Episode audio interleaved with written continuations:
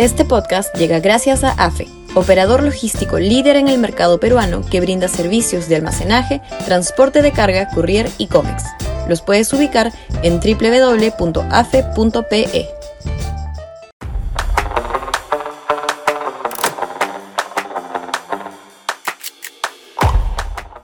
Las benditas sorpresas del 28 de julio. Sudaca, Perú. Buen periodismo desde que el presidente Castillo anunciara que en su mensaje por fiestas patrias habría algunas sorpresas, la comunidad política y empresarial se desvela, especulando si acaso estaremos a puertas de un volteretazo radical que termine de hundir en el fango toda posibilidad de mantener la economía al menos en el rango de mediocridad en el que hoy se mueve. En un reciente SAE de apoyo consultoría, el propio ministro de Economía dejó entrever que su labor principal no consiste en meter goles, sino simplemente en evitarlos. El pánico, por supuesto, cunde en algunos sectores empresariales. Se habla desde que va a controlar los precios de los combustibles en grifos hasta que va a elevar los impuestos a la minería, pasando por, por la peregrina hipótesis de que va a expropiar Repsol. Todo discurre y contribuye a generar mayor incertidumbre.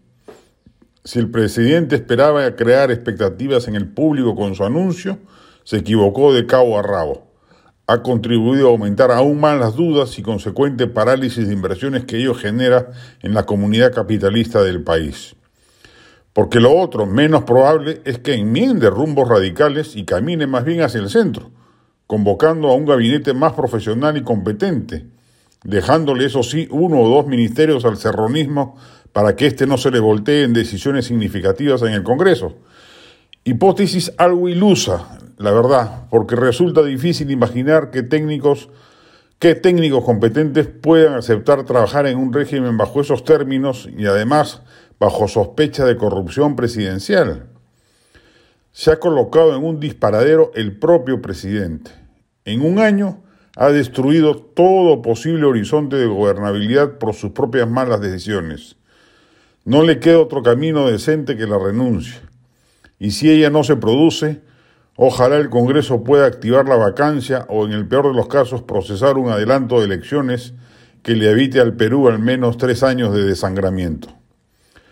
Porque si las cosas siguen como están hasta el 2026, el Perú será un país más pobre, más violento, más desigual, con un Estado nulo en muchos sectores en los que antes al menos funcionaba, y lo que es más grave, con las esperanzas de los propios ciudadanos, como ha revelado una última encuesta de Ipsos, por los suelos.